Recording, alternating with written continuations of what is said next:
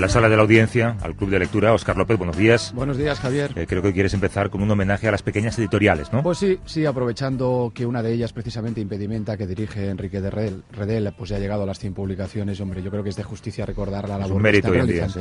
sí, porque están haciendo una gran recuperación de títulos. Además, lo están haciendo con unos cuidados diseños, unas traducciones que son además de mucho nivel, con poca gente y con mucha ilusión, ¿no? Pero no solo Impedimenta. Tenemos, por ejemplo, libros del asteroide, tenemos Nórdica, Periférica, Errata Naturae, está Alfabia, Capitán Swing.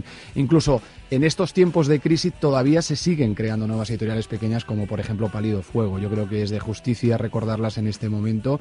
Así que felicidades a Impedimenta por esos 100 títulos y yo creo que en general felicidades a todas las editoriales pequeñas. 100 publicaciones de Impedimenta con mucho esfuerzo. Vamos con el libro de hoy, Oscar. Es un libro que toca muchos palos, entre ellos también el periodismo.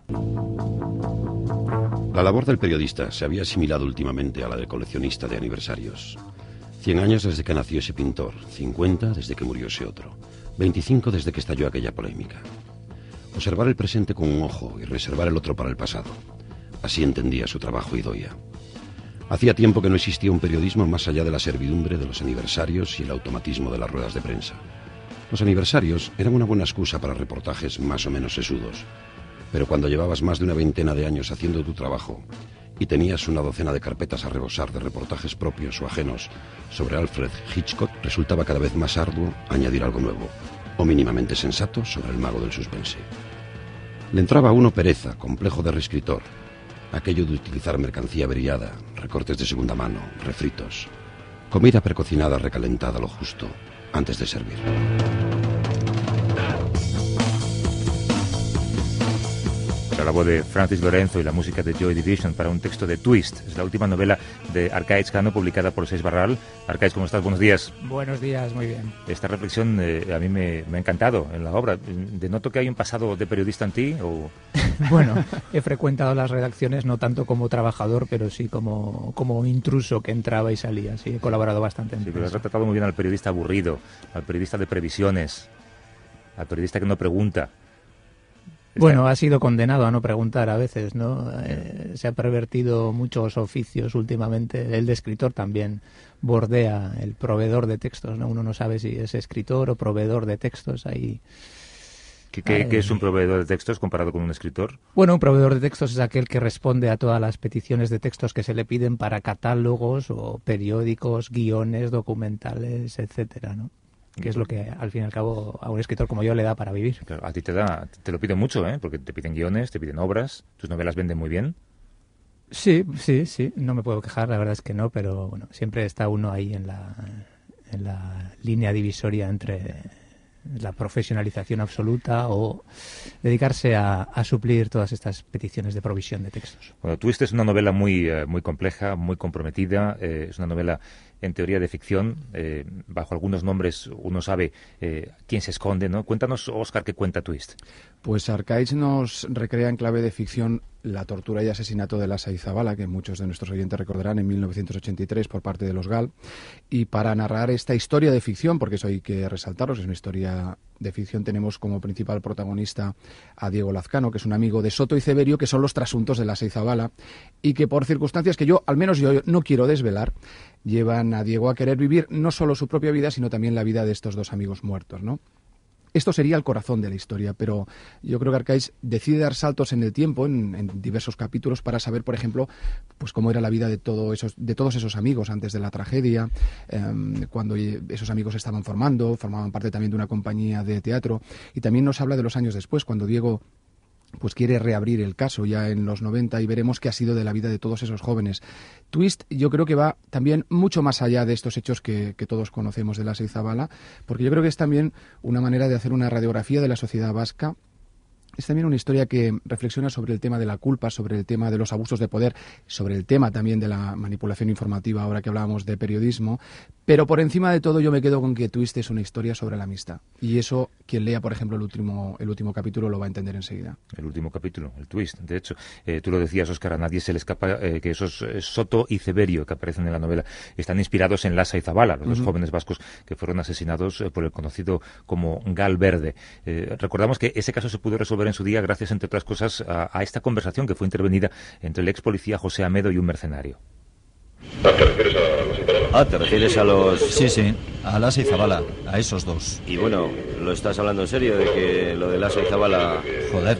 Es un tema que salió limpio y aunque no eran conocidos, es un tema que acojona mucho a los más repugnantes, a los más etarras. Joder, a nosotros la cosa nos salió bordada. No jodas. Sí.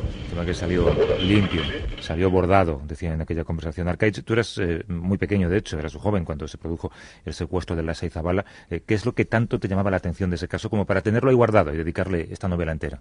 Bueno, es verdad que yo tenía ocho años, el 83, cuando sucede, pero el año 94-95, cuando eh, aparecen los restos, o más bien se identifican, porque estaban en una morgue de, de Alicante, mm, yo estudiaba por aquel entonces Derecho, ¿no? y ya me doy cuenta de que es una historia que merece ser contada. Recordemos, perdona, que eran restos, eh, eh, habían estado eh, enterrados con cal viva, eran restos que no se podían Eso es, identificar. sí, sí. Entonces es un texto, es un texto que parte de, de- de aquel, de aquel momento, de aquel recuerdo que, bueno, analizamos mucho en clase. Yo estudiaba derecho por la que entonces, como decía, bueno, o sea, analizamos desde el punto de vista penal, criminal. Y sí, es un caso que me impactó mucho, ¿no? Me recuerdan siempre que solo tenía ocho años el 83, pero bueno, yo creo que a veces puede ser incluso una ventaja eh, el no haber vivido en primera persona o eh, en primera línea de frente de algunas historias a la hora de contarlas, ¿no? Sí he partido en algunos eh, capítulos del libro de mis recuerdos infantiles, que por caprichosos no, no, no, no son casuales, ¿no? O, por ejemplo, los- el primer deporte que yo recuerdo en la televisión, el tenis, o un anuncio de John McEnroe que anunciaba cuchillas Bic y que por cierto, al que por cierto ponía voz en español Constantino Romero. Bueno, parto de estos pequeños recuerdos caprichosos también, no solo de la documentación o, de la hemeroteca, ¿no? Y creo que todo esto en, en ficción permite fijar un texto, darle un, un horizonte nuevo. Sí, pero es, es- es, eh, en gran medida una reflexión sobre la violencia. Eh, ¿Tú crees que es más fácil contar esta historia ahora, en un escenario, en un contexto de, de no violencia? Mm, Sin duda es más fácil. También es verdad que es difícil mm, establecer una cuarentena para, a la hora de hacer ficción con, con un tema como este, ¿no? El día que se presentó Twist en euskera, una periodista me hizo una pregunta muy sensata, que era, ¿no crees que ha pasado poco tiempo todavía para poder permitirte hacer ficción con estos hechos tan luctuosos? Y yo no tengo respuesta para, para esa pregunta. Han pasado 30 años. Hombre, desde el mero imperativo biológico del escritor, 30 años no son pocos, son, son demasiados. ¿no? Sí, pero, es, pero- pero es verdad que em, es un, es un territorio sagrado, el territorio del dolor ajeno, y es un territorio al que uno, Claro. En el que uno tiene que internarse con muchísimo cuidado. Pero Tú decías bien que, que presentaste la novela en euskera, después ha sido traducida al castellano. Eh, ahora se publica en castellano, de hecho, eh, los parámetros y los prejuicios eh, son distintos en San Sebastián o, o en Madrid, ¿no? ¿Qué recepción esperas? Sí, son distintos, pero bueno, la recepción está siendo está siendo bastante positiva. Yo tenía cierto recelo a la hora de si se, eh, se podría hacer una lectura demasiado ideológica o sesgada del libro y no, en el fondo es una novela y se está leyendo e interpretando como una novela. De momento, de momento tengo sensaciones bastante favorables. Además, yo creo que eso también ha ayudado el hecho de que tú la hayas escrito como novelista. Lo digo porque podías haber adoptado pues un papel a lo Guy Talese, a lo Tom Wolfe, ¿no? Es decir, en- una historia que estuviera muy bien documentada, lo que se llama periodismo literario, y sin embargo tú has apostado por, por escribirlo como, como novelista que eres. Imagino también, porque eso es una manera de eludir esa responsabilidad que va inherente al hecho de escribir un- una historia que no sea en clave de ficción y que te obliga a contar los hechos tal y como ocurrieron. Claro, fue mi gran duda mm, y por eso tardé tantos tantos años en dar con la fórmula de escribir el libro. Claramente tenía dos opciones, tenía la opción de novela, reportaje, documental, pues del hilo de, yo qué sé, mm, A sangre fría de Truman Capote o Anatomía de un instante de Javier Cercas. Pero por el tipo de escritor que soy, yo no me sentía capaz de hacer, sinceramente, ese tipo de trabajo, de documentación. Me vería demasiado constreñido. Yo soy un escritor de, ficción, ¿no? Y como tal, decidí alejarme un poco. Tanto es tan importante en este libro el trabajo de documentación como el trabajo luego de desdocumentación. ¿no? También es cierto que cuando digo que Soto y Severio son personajes de ficción no es del todo cierto, porque el trasunto es claro, ya desde el número de las sílabas, de los propios apellidos. ¿no? claro, Yo quiero, quiero que, que esa vibración esté ahí y, y de hecho está. Desde el principio me di cuenta de que los personajes no hablaban como personajes de ficción, que había una responsabilidad y una empatía especial que es la que le da la realidad del asunto que está detrás. En, en Euskadi, después de décadas de violencia, eh, hay, bueno, pues puede haber dos corrientes de, de pensamiento, ¿no? Quienes defienden la necesidad de olvidar o la necesidad de recordar. Eh, ¿Tú cómo te has enfrentado a esto, a la memoria reciente? Bueno, creo que ese, como en todo, el secreto está en el equilibrio, ¿no? No se puede vivir toda la vida asomado a una herida, a un conflicto, a una cicatriz, pero tampoco uno puede obviarla y darle la espalda todo el tiempo, ¿no? Eh, hay un término medio que hay que buscar y que todavía la sociedad vasca y cada particular está, está buscando, creo yo. Tú sabías que era inevitable que los familiares de la Izabala leyeran la novela. ¿Cuál ha sido la reacción? Bueno, la reacción ha sido de una generosidad inmensa. La verdad es que, bueno, yo estaba preparado para las dos posibilidades, ¿no? Pero la familia ha entendido muy bien que es una novela.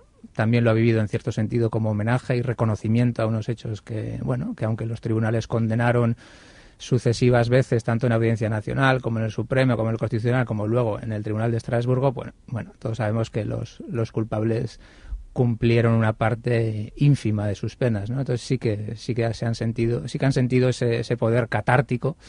Es verdad también que las familias de la Saizabala son muchísimos hermanos y cada uno vive la historia de una forma personal y diferente. Es cierto que, lo digo porque hasta ahora hemos hablado de todo lo que tiene y lo que concierne con el caso de la Saizabala, pero esta novela va mucho más allá y esto hay que dejarlo muy claro para nuestros oyentes. A mí un tema que me interesa especialmente es lo que pasa en la cabeza de Diego Lazcano, el protagonista, el amigo de Soto y Severio, que detiene y que vive con un sentimiento de culpa terrible y que le lleva, como decía yo antes, a vivir no solo su vida, sino la vida de esos dos amigos, ¿no? Yo creo que este es uno de los grandes temas, el tema de la culpa, y yo creo que incluso ahí tú pones al lector en un dilema moral, ¿no? De qué hubiera hecho si hubiera vivido unas circunstancias como las que le toca vivir a Diego Lazcano. Sí, Diego Lazcano tiene eximentes, tiene culpa, tiene pesadillas que le persiguen toda su vida y lleva hasta el paroxismo del absurdo el hecho de querer vivir la vida de sus que sus amigos no pudieron vivir. Pero claro, esto es imposible. Entonces uno acaba, acaba cumpliendo o queriendo cumplir las expectativas supuestas de estos amigos, por lo cual eh, es totalmente enfermizo. Y está relacionado también con otro de los temas del libro, que es la construcción de la propia personalidad, ¿no? Hasta, hasta qué punto contamos con ese libre albedrío del que creemos contar o, somos puros imitadores que vivimos a expensas de las expectativas de los demás. Y, eh, no sé, es un tema que me interesa mucho. Eh, ese protagonista, Diego Lazcano, deja la banda terrorista eh, cuando es asesinado un secuestrado al que él vigilaba. ¿cómo, has, ¿Cómo has reflejado, cómo has retratado tú la esencia de la banda terrorista?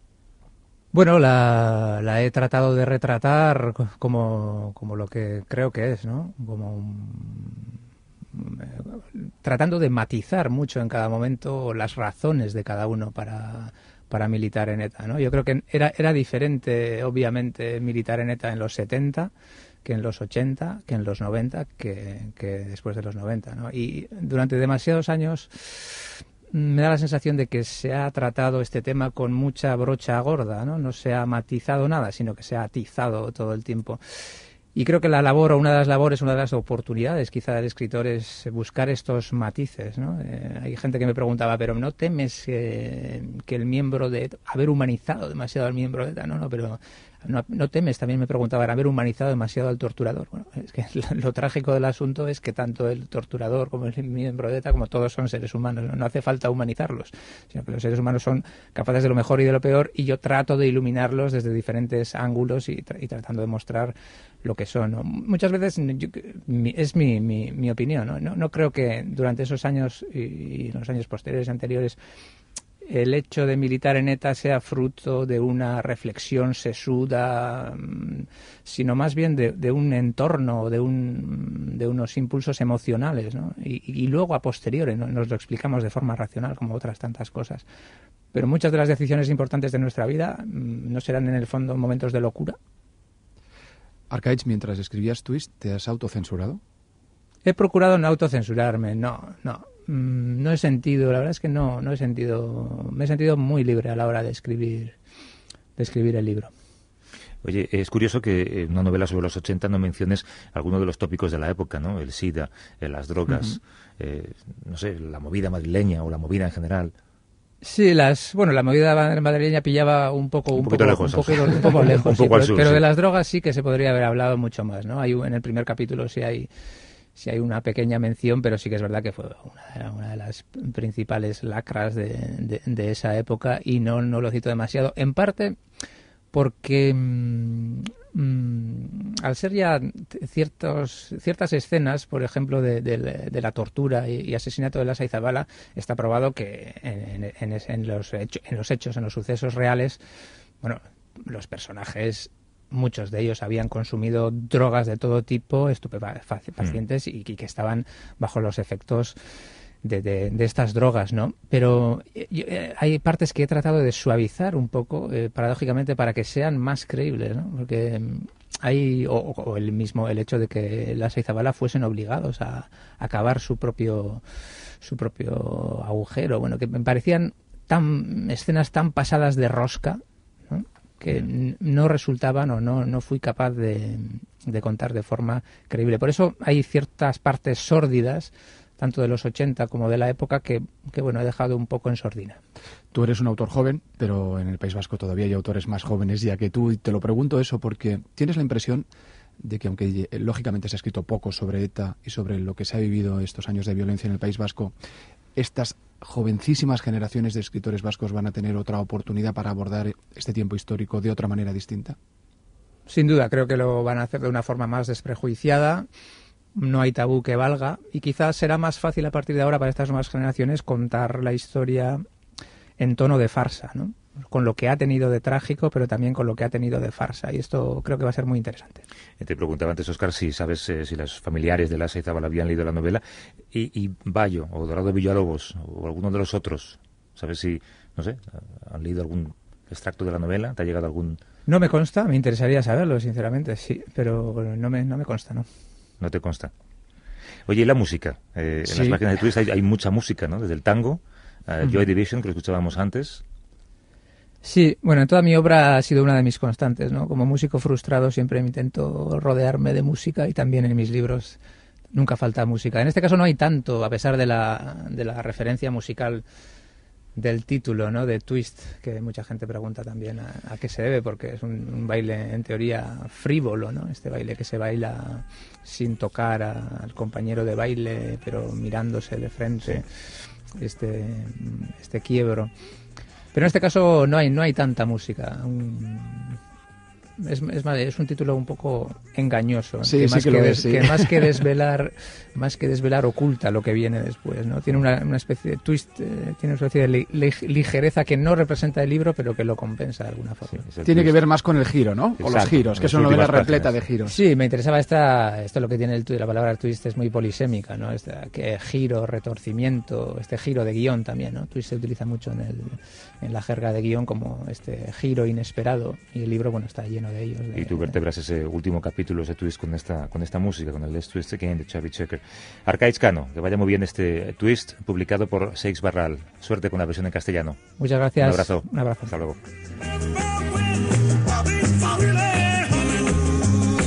Con esta música, Oscar, puedes recomendar lo que quieras hoy. Pues os voy a recomendar, mira, ya que hablábamos al principio de editoriales pequeñas, un libro de una editorial pequeña, en este caso de Nórdica. Se trata de Un día cualquiera de Miquel Martí y Pol. Es una antología de este magnífico poeta catalán, ya fallecido. Ahora se cumplen 10 años de su muerte y por eso lo han publicado en una edición bilingüe y con unas preciosas ilustraciones de Pep Montserrat, que es un ilustrador precisamente nacido también en la misma localidad de Martí y Pol que Roda de Ter. Es un poeta de una extremada sensibilidad y compromiso con el ser humano y con el lector que yo creo que merece la pena que todos conozcáis. Es un magnífico libro. Un día cualquiera de Miquel Martí y Paul. Óscar López, hasta todo un par de semanas. Un abrazo. Adiós.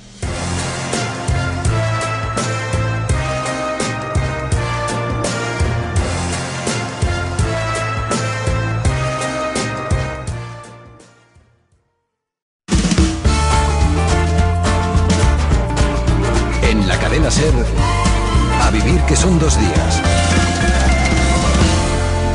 Del Pino.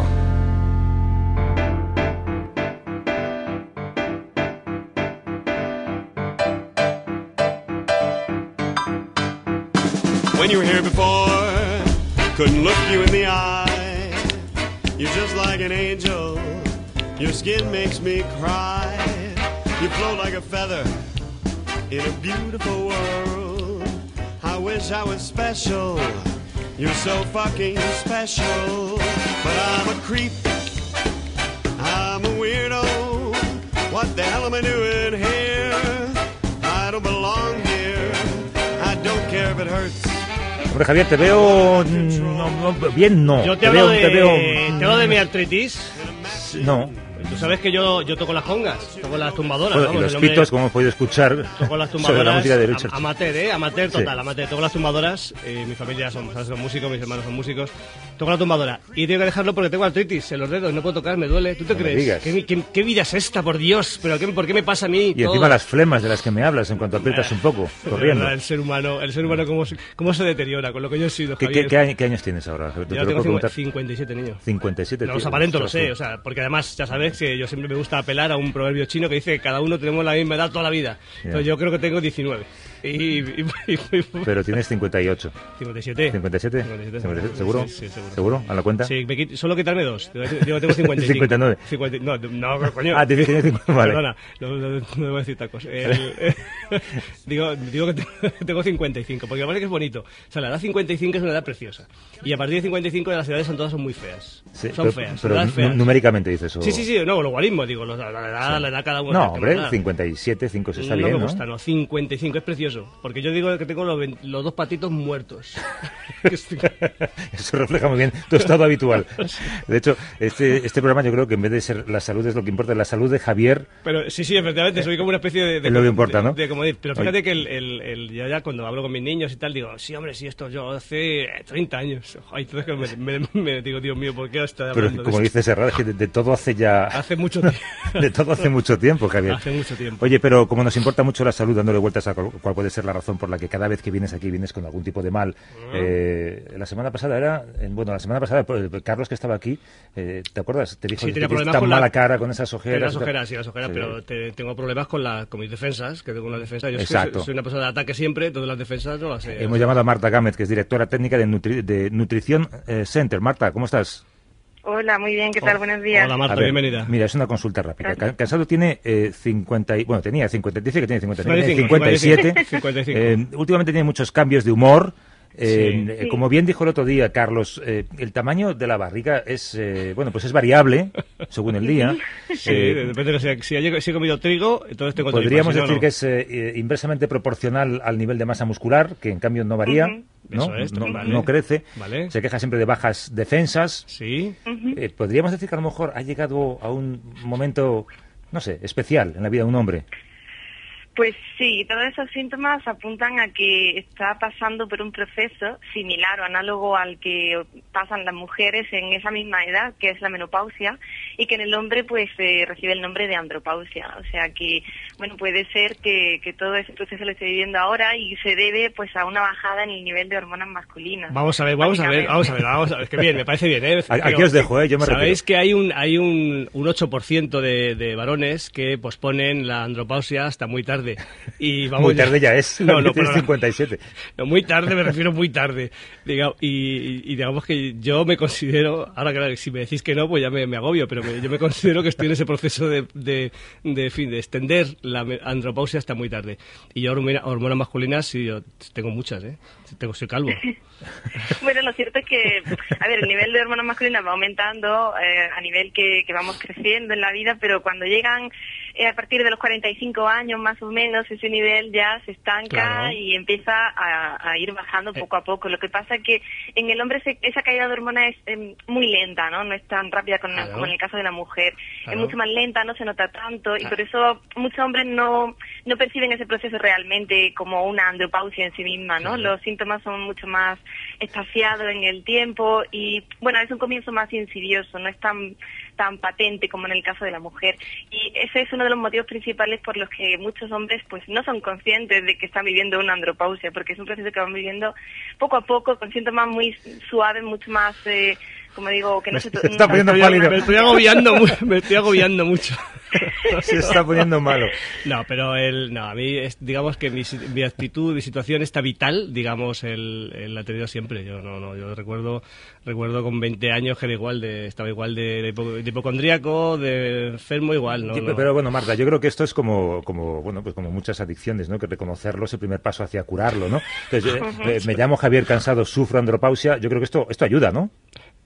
Exacto, sí. Bueno, siempre hay, siempre hay soluciones. O sea, eh, yo como, bueno, pues dedicándome a la, a la alimentación, pues bueno, también hay consejos para llevar mejor la, le- el andropausia. Bueno, pero pues, supo- para- supo- supongamos que para quien, quien la esté pasando. Para quien la esté pasando, Eso ¿eh? sin ejemplificar en nadie. Por favor, perdona, te, te he cortado, Marta, disculpa.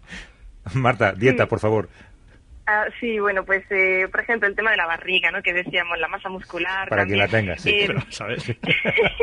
Vamos a ver, Marta, A ver. te estás pasando un montón conmigo, ¿eh? Bueno, vamos a dar soluciones, ¿no? Que es lo que importa. Eh, como decías, hay una bajada en la masa muscular, porque bueno, si baja la testosterona, la masa muscular baja también y como consecuencia la grasa aumenta. Y además, normalmente suele aumentar en la zona abdominal, que la grasa que se localiza en esa parte siempre es mucho más eh, peligrosa a nivel de, de enfermedades cardiovasculares que la grasa que se localiza en otras partes del cuerpo. Entonces, eh, consejos básicos va a ser llevar una dieta rica en fruta y en fruta y verdura. Se, se está, se está Y tanteando sí. los solomillos ahora Vamos mismo. por lo, lo que hay, no, está, está perfecto. Y es muy importante también que tomemos pescado azul, porque el pescado azul, al igual que las nueces, son alimentos muy ricos en omega 3. Omega 3. Y sabemos que los omega 3, para el tema de las enfermedades cardiovasculares, que están tan relacionadas con esa barriguita, con esa grasa. No, barriguita no es. No, perdóname. Bueno, cada uno tendrá una barriguita o una barriga un poco más grande, ¿no? Bueno, Marta, Marta Gámez, directora técnica de I+D de, el, ¿cómo se llama? Nutrición Center. Has mezclado ahí español con inglés, ¿no? Exacto, Nutrición Center. Nutrición Center. Pues Nutri- gracias. Nutrition Centro. Centro, nutrición, No, no, nutrición no, centro. Nutrition Centro o Nutrition Center. Es lo Ahí mismo, está. ¿no? Es Ah, un muy bien poco- dicho. Muy bien. Marta, adiós.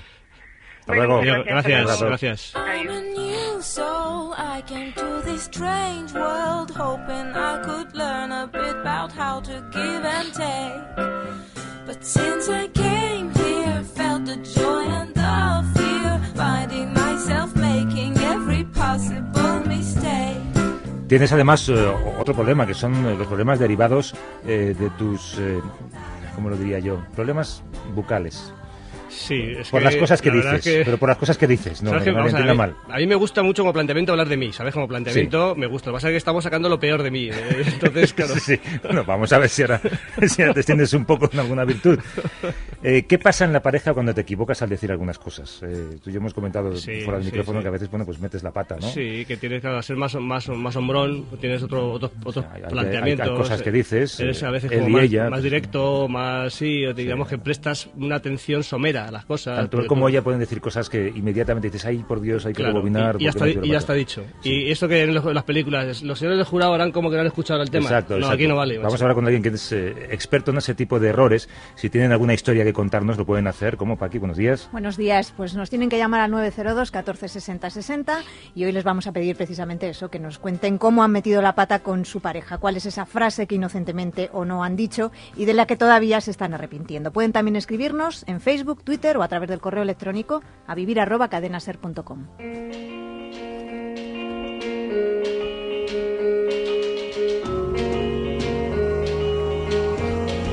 Una persona de verbo facilón, como tú, bueno, por decirlo de alguna Sí, manera. bueno, tengo, hombre, tengo un Rápido, voca- ¿no? vocabulario, hablo muy deprisa, lo sé, pero tengo un vocabulario, pero Sí, sí, sí, sí, sí, sí, sí, no, no, no, no- te lo quita nadie. Barriga la quieras, pero vocabulario Una persona también. de barrio, cuidado, me cultiva mucho. Pa- Para ser de barrio. Para ser de barrio. Exactamente.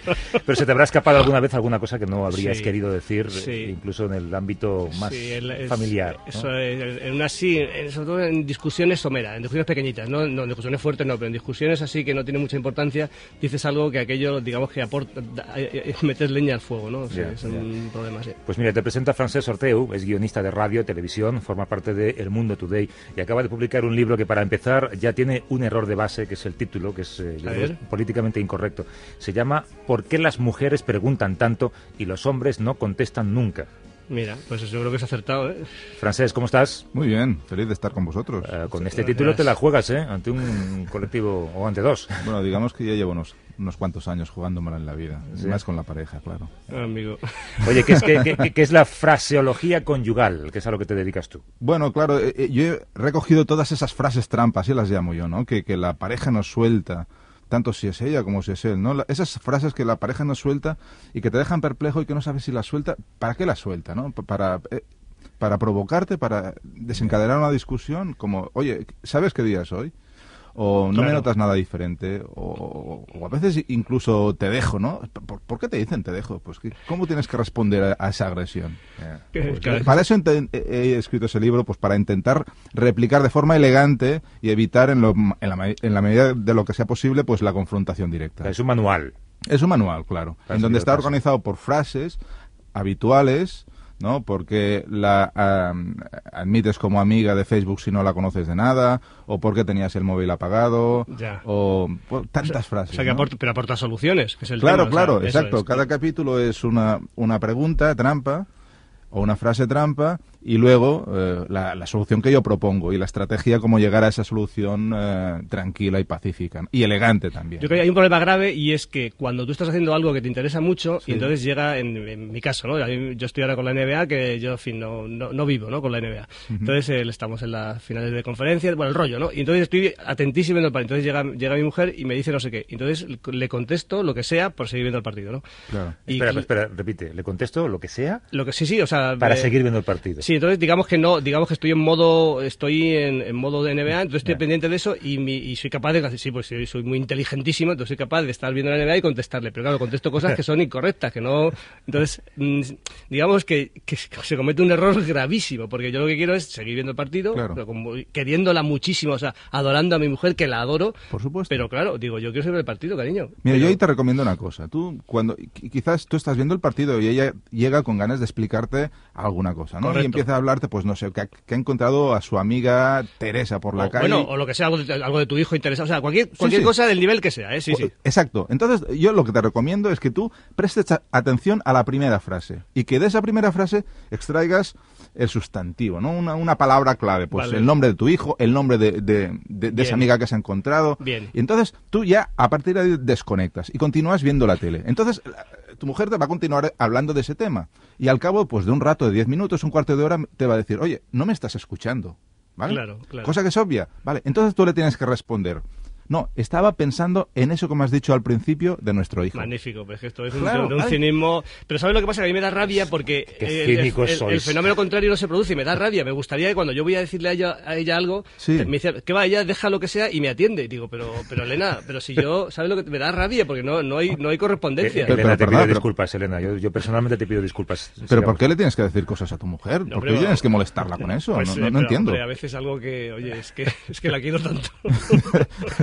Oye, dice Francés el equipo femenino de este programa que es un libro para hombres. No, yo creo que es más para mujeres, para que entiendan la manera simple y elemental y mecánica con la que razonamos los hombres. Que somos mucho más simples, ¿no? Yo creo que sí, yo creo que ahí está nuestra felicidad, ¿no? ¿Qué, qué es el, qué es el eh, SSC, síndrome del sobreentendimiento conveniente? Claro, es decir, eh, tu, tu- tu- tu pareja te pregunta, ¿qué, qué quieres para cenar? Y tú dices, pues no sé, lo- cualquier cosa, ¿no? Entonces, a partir de, esa de esta Este, respuesta... este planteamiento ya es machista, Francés. eh. No. Ya, ya dar por hecho que es la mujer la que va a preparar la cena. y- No, no, vamos a hacer, vamos a poner otro ejemplo. Venga, sí. Vamos al cine. ¿Qué te apetece ver? pues no sé, cualquier cosa, lo que tú quieras, ¿vale? Entonces, de esa respuesta, la pareja infiere, claro, No es- quieres. no quieres, o te da igual cualquier cosa que yo te proponga, o siempre estás con esa actitud eh, desinteresada. No, simplemente te estoy diciendo que me es igual, que vamos a ver lo que tú quieras, ¿sabes? Entonces, la pareja tiende a sobreinterpretar cualquier obviedad que tú dices respecto a sus intereses, ¿no? Y ahí se inicia una discusón. Y Y no, eso es pod- algo- no podría ser mejor vivir cada uno por su lado, cada uno de su eh, tener, apartamento. tener, tener, sí, tener una, una, claro, una, una casa un poco mayor quizá Claro. y vivir cada uno en su lado y en medio los chicos, los niños, por ejemplo. Y, No, pero, pero la vida es conflicto, hombre. La, la- la vida Bueno, también, es. también. Claro, e- es follón. Lo A que ver, pasa es que un follón controlado y con una actitud deportiva, ¿no? Y sin cabrearse. Mira, que, que la vida es absurda y que es un caos, lo sabemos todos. Lo que pasa es que hay gente que cuando se da cuenta de eso, se cabrea y la toma contigo. Y otros, pues procuramos reírnos un poco de, de- de ese caos y de, de esa confusión, ¿no? Bien, bien. Escuchemos que nos cuenta Pascual desde Rute, en Córdoba. Hola, Pascual, ¿cómo estás? Hola, buenos días. Muy buenos días. Pues nada, yo con mi pareja he tenido un, un- le he regalado con motivo de, mi 25 aniversario de boda, Sí. le he regalado una lápida. Una lápida que ponían en el texto. Pascual Rovira García asistió a su funeral el 19 de mayo de 1985. Señor, recíbelo con las mismas ganas que nosotros te lo mandamos. Oye, Y mi pareja de momento, bueno, es que dicen que, que la boda es el único funeral en el que el muerto puede oler las flores. Pero... La verdad es que no le he hecho nada de gracia a, a mi pareja, ¿no? Hombre, Es que no. No, no- no te puede hacer gracia, Pascual. También que dice que no tiene nada con un muerto, ¿no? Bueno, Pascual, no me regale usted nada, ¿eh? Un abrazo. Un abrazo. Hasta luego. Esto me recuerda a esos baldosines antiguos que hay en algunos Ay, bares, ¿no? ay, La ay, mujer ay. en casa, alguna Sí, pata quebrada. esas- Sí, ah.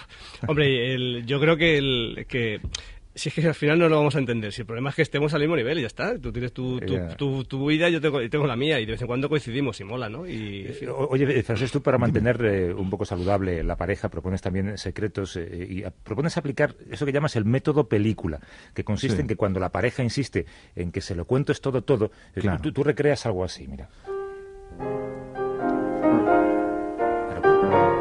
Cuenta tú la historia. Bueno, pues no sé, me, me preguntas quién es esa chica con la que he hablado, ¿no? Pues, pues mira, resulta que yo, pues hace tiempo, pues viví en París y ahí conocí a una chica americana y luego, pues, bueno, cada uno se fue a estudiar por su parte y yo quedé muy tocado y entonces me vine aquí a, a Málaga, pues, a, a montar esta pizzería en el, y, y entonces, pues claro, m- m- me ha dejado muy desconcertado que, que esa chica que yo pensaba que ella era parte de mi pasado, pues de repente entrara en la pizzería y, y- y- y bueno, estoy confundido y estoy hecho un lío, esa es la verdad. Esto, esto no cuela.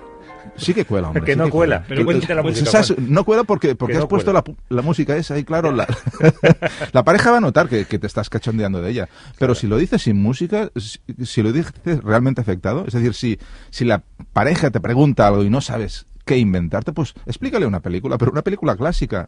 Claro, yo, yo he puesto, en, en lugar de Casablanca, he puesto otra ciudad, ¿no? Y no es el bar de Rick, sino una pizzería. Pero yo creo que con eso ya la despista es suficiente. Oye, tema regalos, eh, ¿esto Sí. ayuda o, Muy puede ser peligroso?